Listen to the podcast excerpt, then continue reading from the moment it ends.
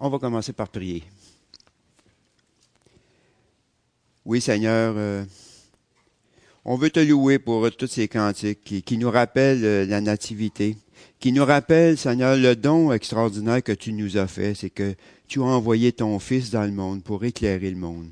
Et vraiment, Seigneur, on est heureux de participer à ta famille pour célébrer. Et Seigneur, euh, on te demande de nous éclairer ce matin, de nous donner vraiment un cœur euh, tourné vers toi, vers euh, le Dieu créateur, le Dieu qui a donné son Fils, le Dieu qui nous a sauvés aussi. Et vraiment, Seigneur, on se tourne pour te louer, pour te célébrer. Dirige-nous dans la parole qu'on va regarder ce matin. Qu'on puisse être attentif au, au passage qu'on va lire, à la parole que tu nous as laissée pour s'encourager, pour l'apprendre, pour la méditer. Et Seigneur, donne-moi la sagesse et les mots nécessaires qu'on a besoin d'entendre. Oui, Seigneur, je m'attends à toi pour nous donner un cœur bien disposé. Mais bénis aussi chacun de nos frères et sœurs qui se rassemblent dans les petites églises pour te, te louer, pour te glorifier. Merci pour toutes tes bontés, pour ta patience envers moi, envers chacun de nous, et pour le privilège, Seigneur, que tu nous accordes. Et c'est en ton nom que je te prie. Amen. Je vais amener un petit rappel du dernier message que j'avais apporté, qui est un peu le même titre. C'est l'encouragement, ça peut vraiment changer une vie. Et le saviez-vous? Hein? Bien souvent, on n'a pas l'impression, on n'a pas une impression qu'on peut faire grand chose. On a l'impression qu'on est un peu inutile dans, ce beau monde.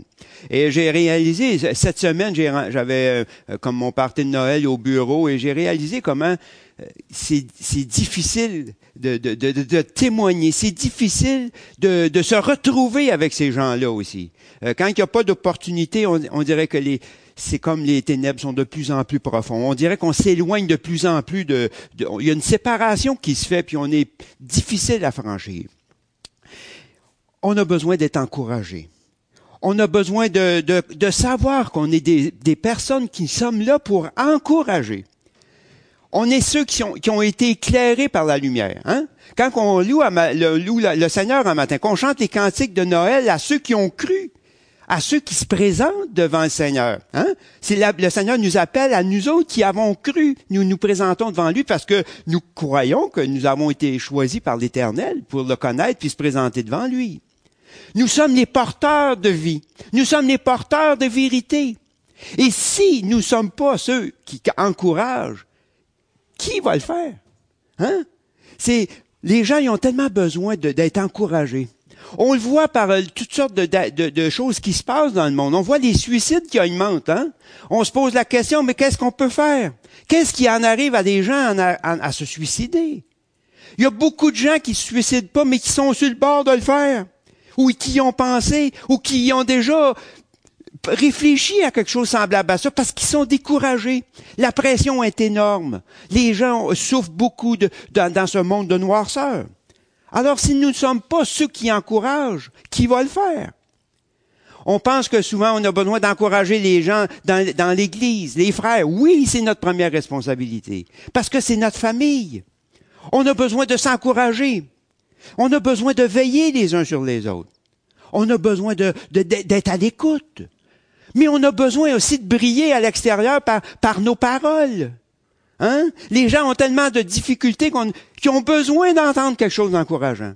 On dit, je peux pas faire grand chose. Hein? J'ai pas été choisi pour faire grand chose. J'ai pas un grand ministère. C'est vrai. On a juste le ministère de représenter Dieu. C'est pas un gros ministère. Hein? On représente Dieu devant les hommes qui sont dans les ténèbres. C'est la chose la plus grande qu'on a, on peut avoir à faire. C'est pas le pasteur, c'est secondaire. Ancien, c'est secondaire. Nous avons le ministère de rendre témoignage de Dieu aux gens qui sont dans les ténèbres. Ils veulent pas l'entendre, mais on est là pour témoigner, on est là pour encourager, on est là pour donner l'espoir, donner signe de vie. Hein? On est la vie. On témoigne de la vie à ceux qui sont, qui sont là, qui ont tellement de grands besoins. On a besoin d'être encouragé chacun de nous. On a, les gens ont besoin d'être encouragés autour de nous, même s'ils connaissent pas le Seigneur. Ils ont besoin d'encouragement. J'ai, à partir du Hébreu, de Hébreu chapitre 10, euh, qui, au verset 19, ça disait, vous le Seigneur nous a ouvert une route nouvelle. Il nous a ouvert, il nous a ouvert une porte, il a déchiré le voile et maintenant il est assis à la droite de Dieu comme souverain sacrificateur. il nous dit, approchons-nous et tenons ferme de s'approcher de Dieu parce que la porte elle nous est ouverte et de tenir ferme. Ensuite, ça continue dans Hébreu chapitre 19 au verset 24. Ensuite, il dit, veillons les uns sur les autres afin de nous exciter à mieux aimer, à faire des actions bonnes. Veillons les uns sur les autres. C'est notre responsabilité en tant que famille de Dieu de veiller les uns sur les autres. Hein? C'est comme on a la, on marche ensemble. On n'est pas plus fin ni un que l'autre, pas plus fin un que l'autre. On est comme un groupe de personnes qui marchent ensemble. On a la responsabilité de veiller les uns sur les autres. Pourquoi veiller les uns sur les autres? Mais quand on a des gens qui marchent ensemble, il y en a toujours des plus faibles. Il y en a qui ont de la misère avec les obstacles. Il y en a qui ont de la misère avec la pression de la vie, avec les choses de la vie. Veillons les uns sur les autres. Veillons les uns sur les autres. Encourageons-nous les uns les autres à continuer à marcher. Ce n'est pas simplement une suggestion que le Seigneur nous parle à travers de, de, dans, dans Hébreu c'est pas seulement une suggestion en voulant dire, ben, pensez-y un peu, là, peut-être ça serait bon de veiller les uns sur les autres. Non, c'est un commandement de veiller les uns sur les autres. Si on le fait pas, on fait un péché, on commet un péché quand on le fait pas. Quand on voit quelqu'un qui est dans le besoin puis qu'on qu'on s'en occupe pas, c'est pas compliqué. On manque à notre devoir que le Seigneur nous montre près de nous. Veillons les uns sur les autres. Quand on voit qu'il y en a un qui est triste, veillons sur lui. Hein? Écoute, euh, on a, il y a besoin d'être encouragé. On a tous besoin d'être encouragés à un moment ou à un autre. C'est pas compliqué. On n'est pas des super hommes ou des super femmes qui tiennent le coup. Hein? On a tous nos besoins, puis il y a des matins qu'on se lève, qu'on a besoin de sérieusement d'une bonne parole d'encouragement. Des fois, c'est le soir avant de se coucher, on est découragé de la journée. On est découragé de ce qui se passe dans le monde, puis des fois, c'est nous autres qui nous décourageons. Parce qu'on se regarde aller, puis des fois qu'on parle, puis on a fait ci, puis on a fait ça. On a besoin d'être encouragé. Parce qu'on est tous des, on, on plante tout en quelque part dans notre coin. On tombe tout en quelque part, on pêche tout en quelque part dans, dans notre vie. On a besoin d'être encouragé. Et c'est important. C'est pas seulement une suggestion. Dans le verset 25, il nous dit, ne prenons pas comme certains l'habitude de délaisser nos réunions. Au contraire, encourageons-nous mutuellement. Et cela d'autant plus que vous voyez s'approcher le jour du Seigneur. C'est pas compliqué. C'est pas compliqué. On peut pas encourager personne si on les voit pas. Hein? C'est pas, c'est pas compliqué. Si on n'est pas avec des personnes, on ne peut pas être des, des, outils d'encouragement. C'est difficile de stimuler les autres quand, quand on n'est pas là. À aimer, à faire des bonnes œuvres si nous ne participons, pas aux assemblées si nous ne sommes pas dans l'entourage de ces personnes. Nous ne pouvons pas encourager personne si nous vivons tout seuls, cachés, et ne voulant, en voulant pas voir personne. Les gens que l'on ne voit pas, les gens que l'on ne parle pas, qu'on ne prend pas du temps avec eux, on ne peut pas les encourager. On n'a pas de relation avec eux autres. On n'a pas de communion avec eux autres. L'encouragement, c'est face à face, près des gens, alentour des gens. C'est pour cela qu'il est écrit, dans Hébreu chapitre 10 au verset 25, ne prenons pas comme certains l'habitude de laisser nos réunions. Au contraire, encourageons-nous mutuellement en cela, d'autant plus que vous voyez rapprocher le jour du Seigneur. C'est facile d'encourager de la journée quand on voit une personne, on dit, on a besoin d'être encouragé, on s'encourage mutuellement, mais c'est pas rien que la question d'une journée ou d'un instant. C'est d'autant plus qu'on voit arriver le jour du Seigneur. D'autant plus qu'on voit que la fin va finir par arriver. Que la fin est proche, que le Seigneur va revenir. Pourquoi? C'est, simple. Parce que dans Timothée, il nous dit dans 2 Timothée chapitre 3 au verset 1, Paul qui parle à Timothée, qui dit, rappelle-toi bien ceci, dans les derniers jours, dans les derniers temps, il y aura des jours difficiles. Voyez-vous, plus on va avancer près du Seigneur, plus on va se rapprocher vers les temps du retour du Seigneur, et plus la marche va être difficile. Quand que je parlais tantôt qu'on voit les gens, qu'on se rend compte dans nos familles, dans les proches qu'on visite, que c'est de plus en plus difficile. On se rend compte que les gens sont de plus en plus éloignés de la vérité. Ben, c'est une des conséquences que le retour du Seigneur est proche. Pourquoi c'est des temps difficiles? Parce que c'est des temps, dans d'autres traductions qui sont traduits comme ceci, périlleux, des temps qui vont être de troubles, des temps qui appellent dans, la traduction en anglais qui vont être des temps sauvages, des temps fâcheux dans d'autres versions qui nous disent. Ça va être des temps difficiles. Et c'est dans ces temps-là que nous sommes aujourd'hui. Nous sommes dans des temps difficiles parce qu'on est de plus en plus près du retour de Jésus-Christ. Nous sommes dans le temps où nous avons besoin le plus d'encouragement. Nous avons besoin le plus d'encouragement pour témoigner, le plus d'encouragement pour avancer, le plus d'encouragement pour, euh, pour parler du Seigneur, le plus d'encouragement pour euh, étudier la Bible. Parce qu'il y a des pressions extérieures qui nous, qui sont contre. Si on parle, je témoignais avec ceux que je travaillais de, que moi je vois le, je, lis, je lis la Bible. Ben, j'ai une Bible dans mon camion, puis ils ont été assez surpris. Ils ont dit, ouais, tu lis la Bible? C'est comme, c'est quoi le problème? On, lit la Bible, hein? On a besoin, c'est comme de plus en plus, c'est comme, c'est plus commun de voir ces livres-là. C'est plus commun d'entendre le, partage d'une de, vie du Seigneur, de connaître le Seigneur Jésus-Christ, qui est mort et ressuscité. Asseyez-vous temps des fêtes. Vous allez dire, hey, le Seigneur est venu au monde, il est mort et ressuscité. Hein? Commencez votre souper, là, si vous recevez votre famille, commencez comme ça. Vous allez voir que, que, que qui va se passer. Vous allez c'est de plus en plus, c'est inacceptable. C'est de plus en plus pas impensable de, voir que quelqu'un peut faire ça. Parce que de plus en plus, les gens s'enfoncent dans des ténèbres, s'enfoncent loin de la lumière. Et de plus en plus, les gens s'éloignent de Dieu. Nous avons besoin d'être encouragés parce qu'il faut continuer. Il faut continuer à avancer. Oh, il faut continuer à témoigner. Il faut continuer à prier. Il faut continuer à lire notre Bible. Parce que la pression du monde, nous, ça va être contraire à ce qu'on va faire. La pression contre l'Église va être contraire. Vous allez à l'Église? On parlait hier justement avec notre famille, euh, le mercredi, on venait prier ensemble, on venait partager puis prier. C'était comme, hey, vous allez à la messe le milieu de la semaine. Que vous faites là? Où c'est que vous sortez, vous autres? Ça n'a pas d'allure. Mais c'est comme ça.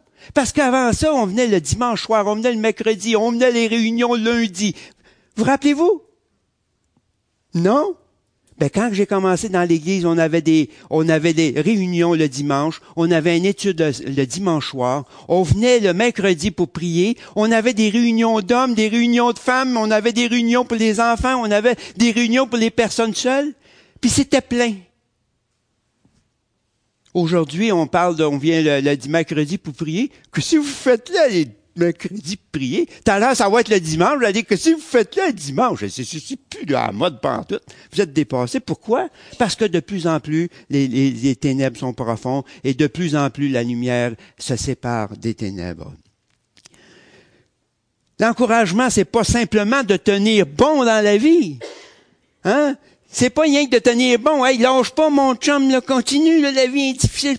Non, c'est de s'encourager à demeurer dans la lecture de s'encourager à continuer à faire notre culte le matin, hein? même si c'est difficile. C'est pas le goût un matin. Les gens m'ont traité de toutes sortes d'affaires, j'en ai parlé, puis ça passe pas, ça marche pas. De continuer. J'ai besoin d'être encouragé. J'ai besoin de persévérer dans, avoir une tape sur l'épaule en disant, hey, lâche pas.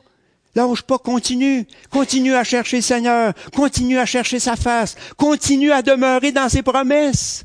Même si on ne le voit pas même si tout semble contraire, malgré l'opposition, malgré les vents contraires.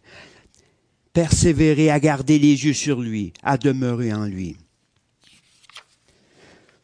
Paul nous dit dans Éphésiens chapitre 6 au verset 14 de prendre toutes les armes de Dieu et de tenir ferme, de s'encourager à tenir ferme, de s'encourager à continuer à demeurer ensemble et dire, là, il lâche pas. Continue à, à, à, croire en ce que, aux promesses de Dieu, même si on les voit pas. De continuer à croire à ce que Dieu dit et que sa parole est la vérité. À continuer à s'instruire. L'encouragement, ce n'est pas, ça peut vraiment changer une vie. Ça peut rendre une, une vie bien plus agréable. Quand il y a quelqu'un, quand on est dans le trouble, que ça va pas bien, puis on, on a l'impression qu'on se sent tout seul. Je ne sais pas si ça vous arrive. Moi, ça m'arrive des fois. J'ai l'impression là, que même s'il y a des gens, je me sens tout seul. J'ai besoin d'un mot d'encouragement. Hein? C'est un mot qui pourrait me m'aider. On est tous seuls dans notre coin. On a tous le même besoin. L'encouragement, ça nous donne des ailes, des ailes pour continuer à voler pour continuer à voler dans les voies du Seigneur, continuer à marcher, à continuer à avancer. Comment le faire, l'encouragement? Il y a plusieurs moyens d'encourager les gens.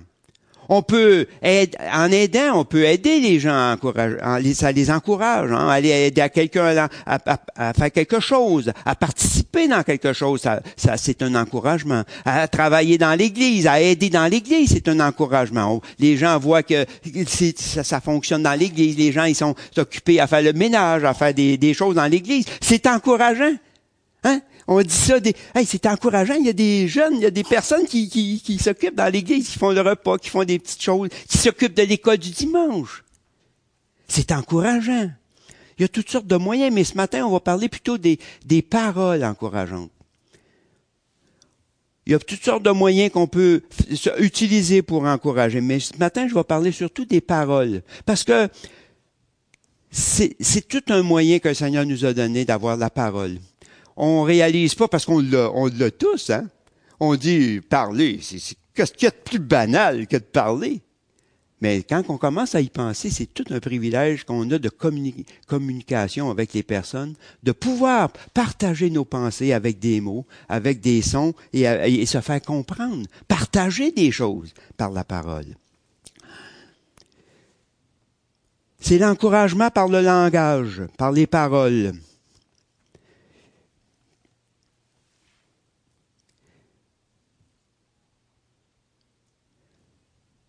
Les paroles sont tellement devenues communes dans nos bouches qu'on ne prend pas vraiment garde à tout ce qu'on dit.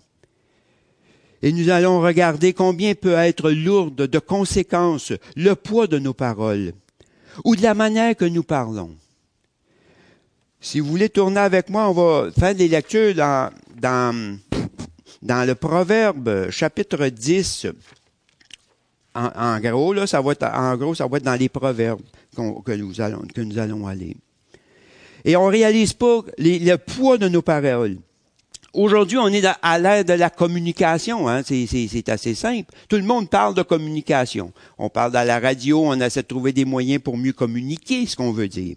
On parle avec des gens qui qu'on voit les problèmes qu'on a de communiquer. Et quand on commence à fouiller dans les mots, à regarder les définitions du dictionnaire, on se rend compte qu'on communique mal. Parce qu'à un moment donné, quand on commence à fouiller dans l'essence des mots, on dit c'est pas vraiment ça que je voulais dire. C'est pas vraiment ça que le mot dit que je voudrais dire. Ou quand on commence à évaluer d'autres mots, on dit oui, mais la parole, c'est pas, c'est pas juste, c'est pas juste. Il faut faire des recherches pour trouver les bons mots. Il faut faire, faut donner les bons mots quand on parle. Sinon, on communique mal. Sinon, on communique pas bien. Et si on se rend compte aujourd'hui, on a des grands besoins de communication. C'est rare les personnes qui, communiquent bien leurs pensées. C'est rare qu'on vient à bout, on prend le temps de préparer notre conversation pour bien communiquer. Parce qu'on prend la parole, nos paroles à la légère. On pense que c'est clair pour tout à chacun. Et je vous mets au défi d'écouter de, le message, puis tantôt, vous demandez à tous à chacun de, vous rapporter le message. Qu'est-ce qui été dit à matin? Qu'est-ce que d'après toi il été dit? Et on va, avoir la, la surprise de notre vie. Parce que chacun euh, comprend d'une manière particulière qu'est-ce qui est dit. Et dans nos conversations, c'est la même chose. Combien Suzanne et moi, on a, dit, discuté. Pourquoi? Parce qu'on on se parle, mais on se comprend pas. Pourquoi? Pourtant, c'est tous les mêmes mots qu'on utilise. Mais il y a quelque chose qui passe pas parce que les mots veulent pas dire les mêmes choses pour, les deux. Et dans bien des cas qu'on va parler de la, parole, les mots veulent dire beaucoup plus d'autres choses que qu'on pense que les mots qu'on voudrait qu'ils veulent dire. La communication, de comment bien communiquer ce qu'on veut dire. Parler à un mauvais moment. Les mots que nous utilisons. La tonalité que nous utilisons des mots le langage corporel. Pendant qu'on dit des mots, si je vous parle puis je regarde là-bas, vous allez dire ouais, quelque chose qui veut nous dire là, hein? Les paroles qu'il dit, c'est pas les mots qu'on, c'est pas ce qu'on, qu'il veut nous faire comprendre, hein? Mais comment qu'on arrive, si on commence à écouter puis à regarder comment, comment souvent on prend pas garde aux paroles qu'on dit. Parler à un mauvais moment. Quand c'est le temps de pleurer, on n'est on est pas dedans pendant tout, nous autres, on est dans, on dit des affaires qui ont pas, pas rapport parler à un mauvais moment. Les mots que nous utilisons. La tonalité. Si je parle comme un enragé avec des mots d'amour, Hey, je t'aime, ma chérie! Ça y est, il va nous sauter dessus, là. Je suis pas sûr, que c'est ça qu'il veut dire. Mais comment c'est important, ces choses-là? On, rit, on trouve ça drôle, hein? Mais comment c'est important, ces choses-là? Parfois, on peut utiliser la parole du Seigneur. Parfois, on peut utiliser la parole de la Bible. Tellement à un mauvais moment que dans certains cas, on blesse plus qu'on fait, qu'on fait autre chose. Parce que c'est tellement mal placé, c'est tellement inopportun. Et dans certains cas, j'ai, demandé à des personnes de, s'excuser, de demander pardon pour avoir utilisé mal, au mauvais temps, la parole de Dieu au mauvais timing. Des fois, on utilise la parole de Dieu. On dit c'est la bonne parole. Il faut la dire. Il faut, il faut en parler. Il faut, il faut qu'il sache. Mais c'est tellement mal placé. C'est rare qu'on prenne le temps de préparer. Savez-vous qu'un des gros problèmes qu'on a, c'est qu'on se prépare jamais pour rien. On a tout acquis. Hein, on connaît la, la, les, langues, on connaît les mots, on a la, Bible, on l'a lu. Puis qui qui se prépare le matin avant de sortir de la maison à dire, je me prépare à ce que je vais dire dans ma journée. Je me prépare à comment je vais répondre aux personnes qui vont me parler. Je me prépare pour quelque chose que je vais communiquer. Il n'y a pas grand monde qui, font, qui pense à ça. On y va comme euh, bon nous semble, ce qui vient dans notre cœur, et on y va comme ça.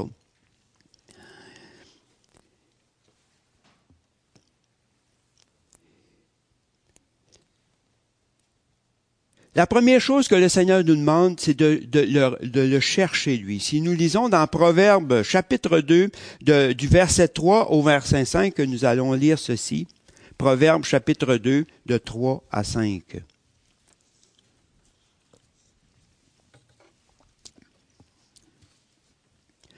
Oui, si tu appelles la sagesse et tu élèves ta voix vers l'intelligence, si tu la cherches comme l'argent, si tu la poursuis comme un trésor, alors tu comprendras la crainte de l'Éternel et tu trouveras la connaissance de Dieu.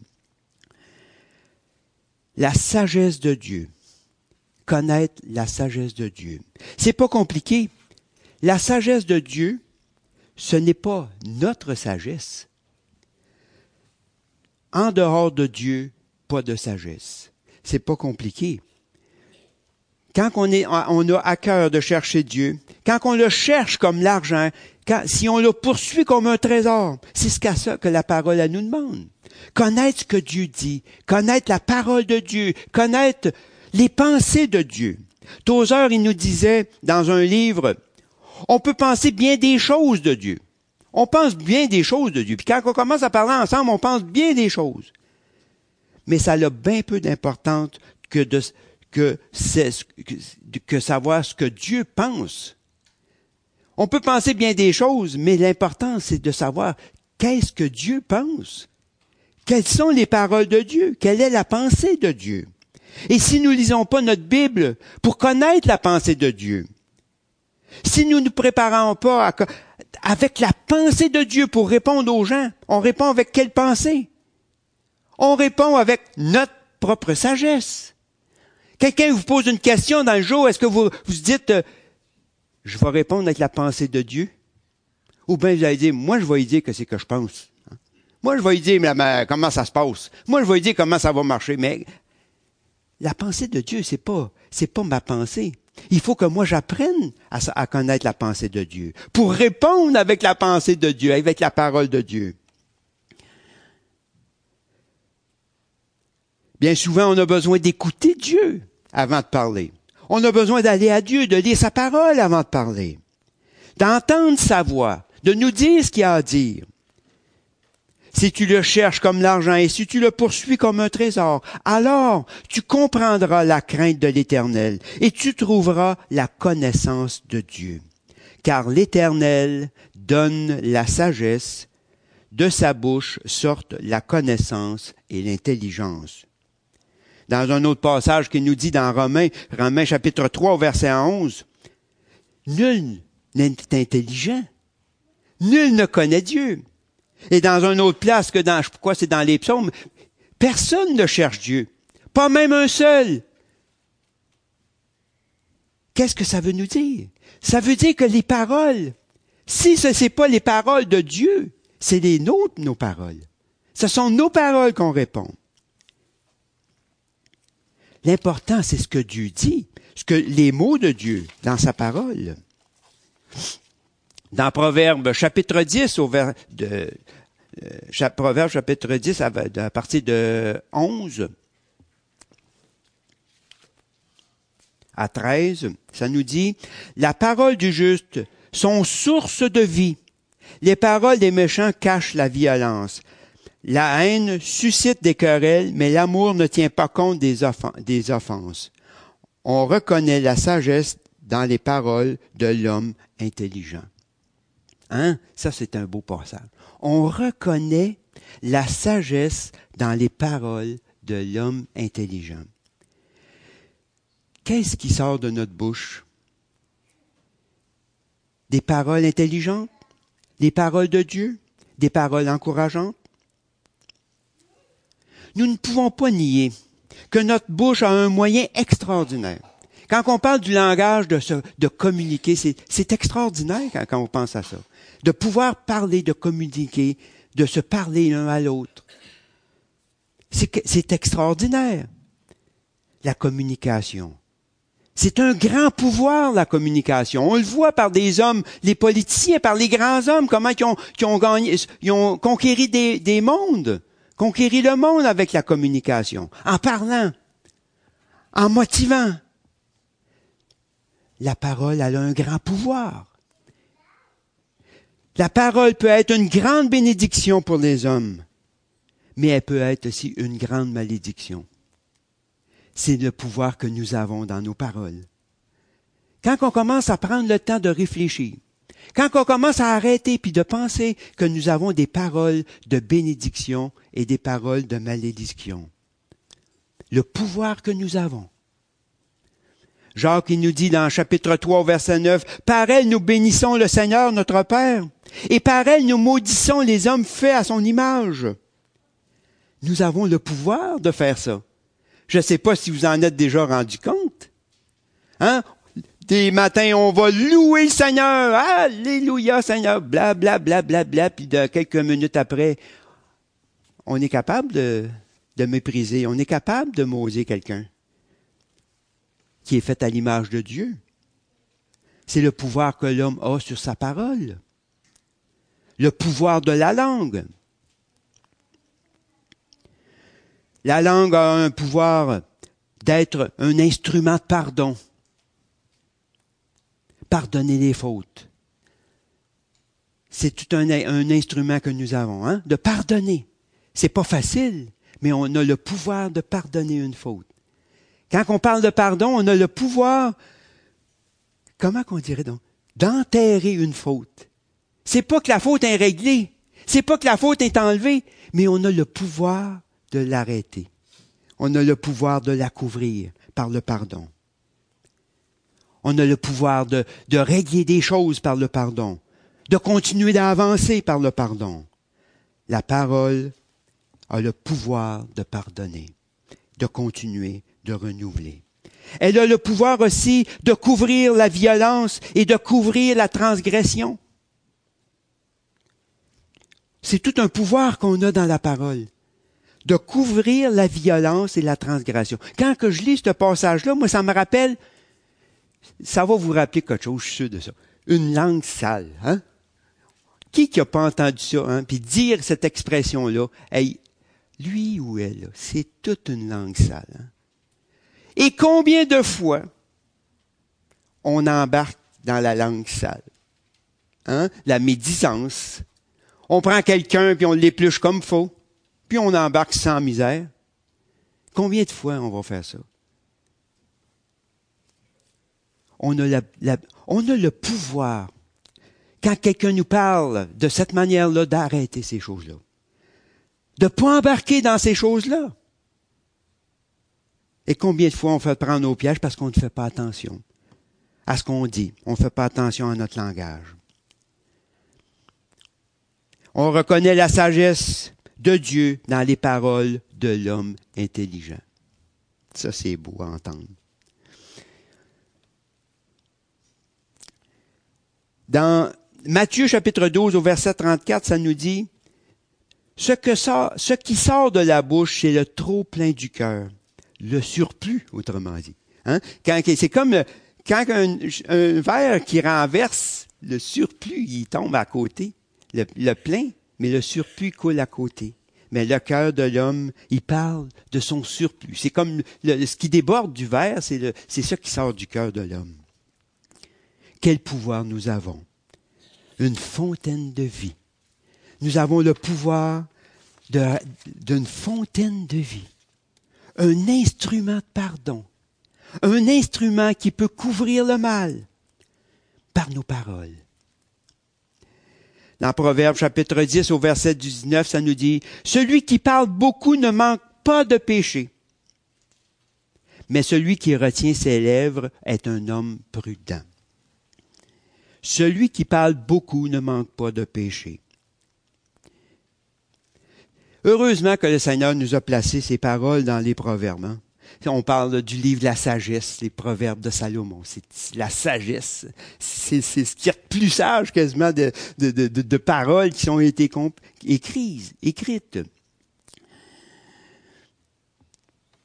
C'est facile de penser que quand on pour encourager quelqu'un, c'est de parler, parler, puis parler. Hein. On a toutes sortes de choses à dire, toutes sortes de réponses à dire, toutes sortes de, de solutions parler. Des fois, il serait peut-être mieux que d'en dire moins, mais choisir mieux le moment et les mots qu'on va dire. Surtout les, Québécois, hein? On sait, écoutons-nous parler. Écoutons-nous quand on va en République dominicaine. Si vous voulez savoir si des Québécois, site, là. Vous n'avez rien qu'à vous asseoir au rapicine puis d'écouter aurait un petit bar en quelque part, là, ou une espèce de petit bar que sont toutes ils se rencontrent toutes là, je vous garantis que vous allez tout reconnaître tout de suite qui c'est qui est québécois et qui c'est qui l'est pas. Pourquoi? Parce que les Québécois, ce sont des gens qui parlent sans arrêt de tout, de rien, de beau, de bas, de tout. Surtout s'ils prennent un petit verre, croyez-moi, ça sort. Les breaks, ils sont encore bien plus douces. Et souvent, ce qu'on entend, c'est pas toujours glorifiant. Et souvent, ce qu'on entend avec les chrétiens, c'est pas toujours glorifiant. C'est peut-être des fois que, des fois je m'entends parler, puis des fois j'ai peut-être un petit peu gêné, j'ai besoin d'être encouragé moi aussi. Me donner une petite tape sur l'épaule, dire lâche pas mon frère, tu vas en venir à bout. Voyez-vous comment est-ce que c'est?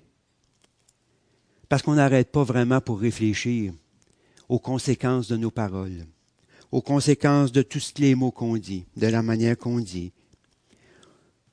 C'est peut-être plus sage d'en dire moins, mieux dit, mais peut-être avec des meilleurs mots. Hein. J'avais marqué éloquence. Ça, c'est un beau mot que j'aime, mais que j'ai pas nécessairement tout le temps dans mon langage.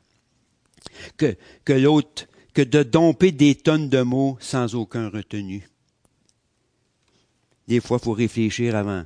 Quand je pense que le, proverbe qui dit de se tourner, c'est pas un proverbe de sagesse, mais on a un proverbe qui nous dit de se tourner la langue sept fois avant de parler. C'est que pendant les sept fois qu'on se tourne la langue, il y a bien des affaires qui nous viennent à l'esprit. Puis des moments donnés, on oublie ce qu'on voulait dire. Puis quand on oublie que c'est qu'on voulait dire comme ça, c'est peut-être mieux qu'on le dise pas. Puis de repenser peut-être à vouloir reformuler ce qu'on voulait dire autrement. Voyez-vous? La sagesse du langage, de la manière que nous parlons, la manière que nous le disons. Dans le Proverbe chapitre 10 au verset 20, 21, les paroles d'un homme juste valent l'argent le plus pur. Ce que pense un méchant ne vaut pas grand-chose. La parole d'un homme juste profite à beaucoup. Des fois, on a l'impression que, comme je disais tantôt, que ce qu'on dit, il n'y a pas personne qui nous écoute vraiment. Euh, personne porte attention à, nous. Euh, tout ce que l'on dit, c'est, c'est pas vraiment important, euh, ça n'a pas beaucoup d'importance. C'est pour cela qu'on ne prend pas garde à ce qu'on dit. Mais pourtant, chaque parole qui sort de notre bouche, je voudrais qu'on retienne quelque chose ce matin, bien important. Je sais que c'est pas, des fois c'est pas toujours clair ou les choses que je veux apporter, qu'on fasse bien attention à ce qu'on dit, parce que chaque parole qui sort de notre bouche a une conséquence. Elle a une conséquence surtout pour les parents avec les enfants. Les conséquences sont énormes avec les enfants. On pense que c'est tout à la légère. On peut faire, on peut dire n'importe quoi devant les enfants, puis il n'y a pas de problème. Parce que pour nous autres, il n'y en a pas de problème. Mais chaque parole qui sort de notre bouche a des conséquences. A des conséquences de vie ou des conséquences de mort. Je me rappelle, moi, quand, j'en ai parlé avec Suzanne, des choses que je me rappelle avant, quand j'étais petit, et qui ont des conséquences encore aujourd'hui sur ma vie, que je dois, j'ai lutté, puis que je lutte encore. Pourquoi? Parce que ces conséquences sont énormes sur les mots les parents qui parlent à leurs enfants, c'est, ils représentent Dieu à la maison. Ils, ont l'autorité de Dieu. Et les enfants, ils regardent leurs parents comme c'est Dieu lui-même qui parle. L'importance. Chaque mot a des conséquences. Elle a des conséquences sur les vies autour de nous. C'est une parole qui agit la parole que nous disons, c'est une parole qui agit. On ne le voit pas tout le temps. On pense que c'est insignifiant. On pense que c'est des choses euh, futiles. La parole agit. La parole de Dieu ne retourne pas sans avoir accompli sa volonté, que ça nous dit dans Isaïe 55, 11. Mais la parole de l'homme, elle a des conséquences aussi sur les hommes qui nous entourent la, parole ne reste pas sans conséquences. Chaque mot qui sort de notre bouche ont des conséquences. Dans le Proverbe chapitre 12 au verset 18,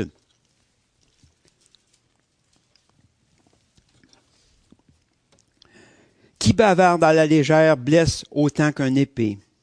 les paroles de sagesse apportent la guérison.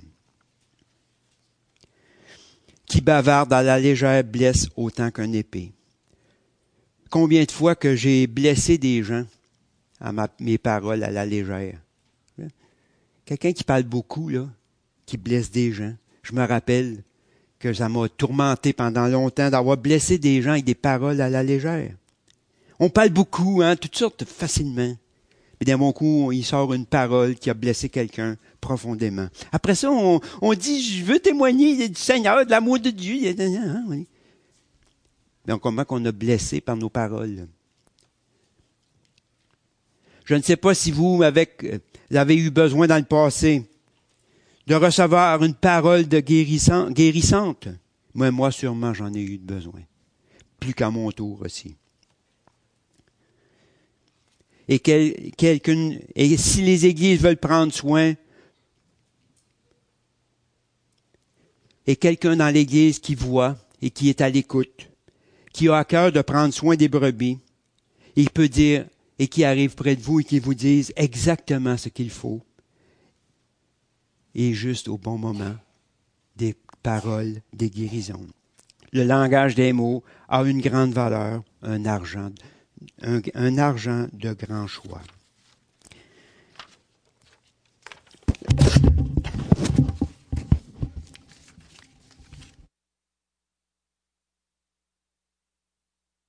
Langage est un trésor pour nourrir un cœur affamé. Les paroles des sages apportent la guérison. Nous emphase sur la manière dont les parents parlent à leurs enfants. Nous ne mettrons jamais assez d'emphase sur la manière dont nous nous parlons, dont les gens nous écoutent, à tous les fois que nous ouvrons la, nous ouvrons la bouche. Dans le Proverbe chapitre 18 au verset 21, ça nous dit ceci. La mort et la vie sont au pouvoir de la langue. Quiconque l'aime en mange le fruit, en mangera le fruit. Les conséquences sont énormes pour qui les entende. Ça produit un fruit. Toute parole qui sort de notre bouche, quelle qu'elle soit, produit un fruit. La mort et la vie sont au pouvoir de notre langue. Et je dirais plus, particulièrement pour ceux qui sont en autorité. Hein, ceux qui ont en, en autorité sur des enfants, ceux qui sont en autorité dans des églises, des anciens, des diacres. Et pour tous les adultes aussi, qui travaillent dans l'école du dimanche, qui travaillent avec les enfants, ou tous ceux qui, qui sont dans l'église, qui vivent avec d'autres personnes. Nous avons toute une responsabilité d'encourager. Ne laissons, en conclusion, ne laissons aucune pensée ou parole sortir de notre bouche qui va être ensuite difficile à effacer. Beaucoup d'enfants et d'adultes vont lutter toute leur vie pour ne pas être ce ce ce qu'on leur dit qu'il était. On peut tous se rappeler à un moment ou à un autre dans notre vie des paroles qui nous ont prof, profondément blessés ou offensés. Et on peut tous se rappeler, chacun de nous, dans notre vie des paroles qui ont offensé. Nous ne pouvons pas changer hier, mais nous pouvons sûrement changer demain. Nous n'attendons pas plus longtemps et commençons tout de suite. La mort et la vie sont au pouvoir de notre bouche, de notre langage, de notre langue. Gardons continuellement en notre esprit toutes les fois que nous allons ouvrir la bouche pour parler à quelqu'un, nous avons le pouvoir de vie ou de mort. Comment les reconnaître? C'est pas compliqué. Des paroles de mort, ça détruit, ça blesse, ça crée de la haine, un sentiment d'humiliation. Dans le Proverbe 10 au verset 13, ça nous dit, la bouche du méchant engendre la violence. Des paroles de vie, c'est simple, constructif, édifiant, encourageant, rafraîchissant, rafraîchir l'âme. La bouche du juste est une fontaine de vie. Ça l'affranchit et ça rend libre aussi. Puisse le Seigneur bénir nos conversations. Puisse bénir sa parole et de réfléchir quand on rouvre la bouche les paroles que nous allons dire. Que le Seigneur bénisse sa parole. Amen.